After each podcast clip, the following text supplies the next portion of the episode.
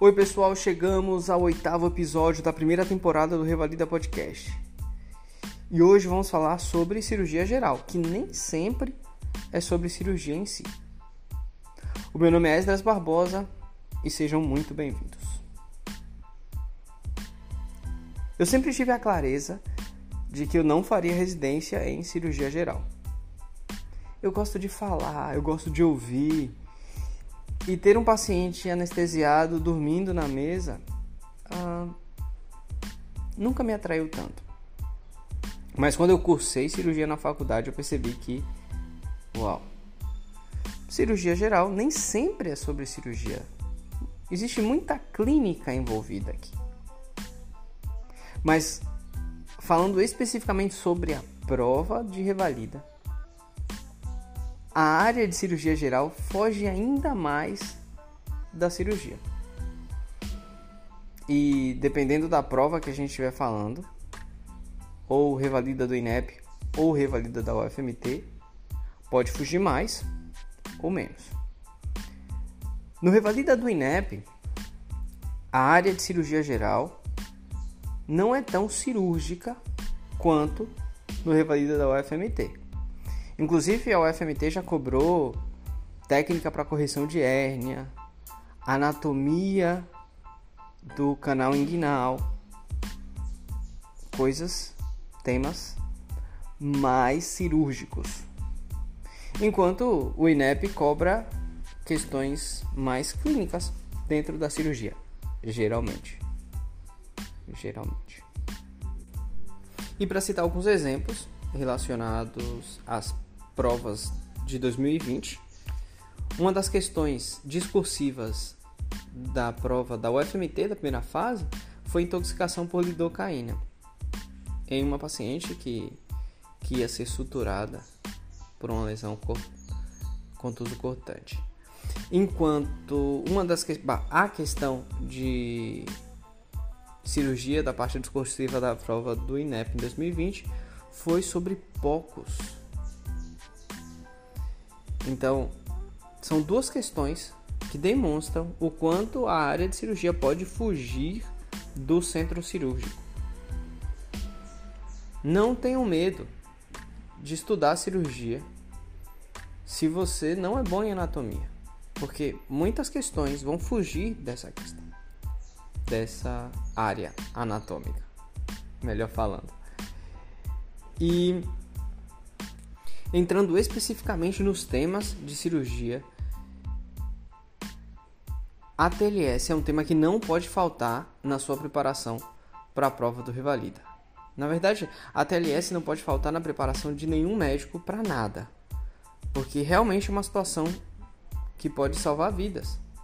Mas na prova, a TLS é um tema que cai muito, inclusive no Revalida 2020, muita gente se beneficiou na questão de poucos por saber ATLS.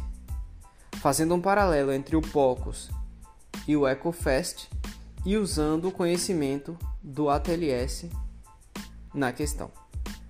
Então, a ATLS é a minha grande aposta. Inclusive, se eu fizesse a prova do Revalida, se eu fosse da banca de qualquer revalida de qualquer universidade, todos os anos eu colocaria uma questão de ATLS.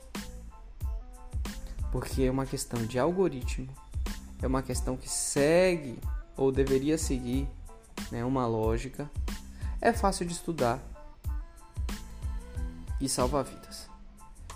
Por que eu falei que deveria seguir uma lógica? Porque em 2020, na prova prática, que foi aplicada em 2021, nós sabemos, a questão, a situação número 3 era sobre a TLS e eles fugiram um pouco da lógica real do ATLS naquela atenção, né? Mas isso já é uma questão do INEP que gosta de florear questões. Mas a TLS estava lá. E além de ATLS, outro tema importante é o abdômen agudo. Claro, ah, eu costumava dizer que o cirurgião geral era cirurgião de abdômen, porque muitos temas de abdômen agudo a gente vê em cirurgia, né? Então, eu passava muito tempo estudando o abdômen agudo. Claro que cirurgia não se, se resume a abdômen agudo, claro. Mas é um tema que cobra, que cai na prova. Caiu na segunda fase de 2020, paciente com apendicite, caiu na primeira fase. Caiu na primeira fase da UFMT. E é bastante amplo. Apendicite, diverticulite, abdômen agudo obstrutivo, volvo, bridas, pancreatite. Pancreatite já caiu mais de uma vez em questões discursivas da UFMT. Então, não podemos deixar de estudar para a primeira fase. Na verdade, não podemos deixar de estudar para o Revalida, abdômen agudo. ATLS, abdômen agudo. E falando em abdômen, tudo que for de patologia biliar, é, lembrar, caiu na primeira fase de 2020. Era a tríade de Charcot ou pentade de Reynolds? É, vários saíram com essa dúvida. No final das contas era pentade de Reynolds a questão. Mas não esqueçamos de estudar patologia biliar. Patologias hepáticas, e aí cirrose. Né? Dentro de cirrose, um paralelo grande com hemorragias digestivas. Né?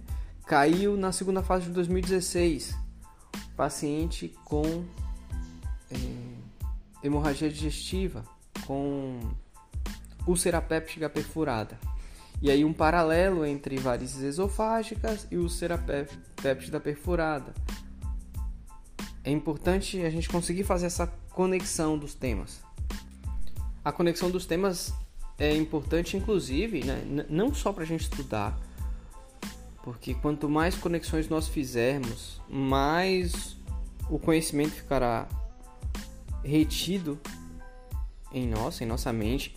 Mas a conexão dos temas é importante também na hora da prova, para fazer talvez um diagnóstico diferencial, acertar alternativa, conseguir descrever adequadamente ou, já pensando na segunda fase, ganhar alguns pontos no checklist questão de cirurgia, é, estação 7 de cirurgia 2020 era apendicite. Uma menina com apendicite. Muitos perdemos pontos, eu inclusive, por não relacionar a situação de abdômen agudo inflamatório da paciente com as patologias ginecológicas. A simples associação e verbalização durante a prova contava pontos no checklist. Então, se a gente começar a fazer essas associações desde o estudo para a primeira fase, com certeza isso será benéfico na hora da segunda fase. E é aqui trazendo um tema mais o FMT que o INEP, INEP hérnias. É, hérnias não caíram, uh, hérnias não caiu, agora fiquei na dúvida da conjugação do verbo, mas o tema hérnias não caiu na UFMT em 2020, mas já caiu várias vezes na UFMT de várias maneiras. Então, se você pensa em fazer prova da UFMT, não esqueça de revisar hérnias. E aí, apontando um pouquinho mais fino para a UFMT, estudar com profundidade hérnias. Né? Os tipos de hérnias, ok. Qual é a de maior incidência? É a direita, indireta. Uh, técnicas de reparação de hérnia, Liechtenstein, Schuldeis, Bassini, McVeigh. Então, procurar onde cada técnica é aplicada, quando usá-la é, a UFMT ela pode, ela tem o costume de na primeira fase cobrar com essa profundidade. Já tem alguns episódios gravados relacionados à segunda fase, que serão liberados logo que eu terminar de liberar os episódios da primeira fase. Mas a primeira fase da UFMT é tão difícil que quando chegamos para fazer a segunda fase, os funcionários da UFMT nos recepcionavam como heróis. Esses aprovaram na primeira fase da UFMT. Então, realmente, o nível de estudo para o UFMT é um pouco mais profundo. E aqui, trazendo dois últimos temas, né? três na verdade. Risco cirúrgico, tá? Importante. Quando suspender um medicamento ou não, quantos dias antes. Ah, o ASA, né? Que aí está relacionado com o risco cirúrgico do paciente, saber calcular o ASA. E câncer coloretal. Câncer coloretal pode entrar como abdômen agudo obstrutivo, né? pode gerar um abdômen agudo obstrutivo, sim, mas dentro de câncer coloretal, rastreamento, complicações, né? Paciente idoso com anemia crônica, é, paciente idoso com alteração no hábito evacuatório. Então, essas foram as minhas apostas na minha preparação para a primeira fase, tanto da UFMT quanto do INEP. E mais uma vez, isso aqui não é o temário completo, claro, cirurgia tem um temário grande, que graças a Deus é um temário menor do que clínica. Então, mais uma vez, se você tiver uma área para não estudar, tá faltando tempo, qual área eu não vou revisar? Talvez a opção seja não revisar clínica, porque cirurgia é o teu temário menor estando muito bem em cirurgia, você pode tirar uma melhor nota, uma boa nota.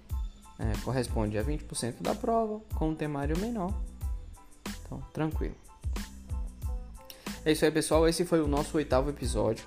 Eu espero que tenha sido útil para vocês. Vejam também a nossa publicação no Instagram, que está um pouco mais detalhada em relação aos temas para estudar para a prova. É isso aí. Nos vemos no próximo episódio.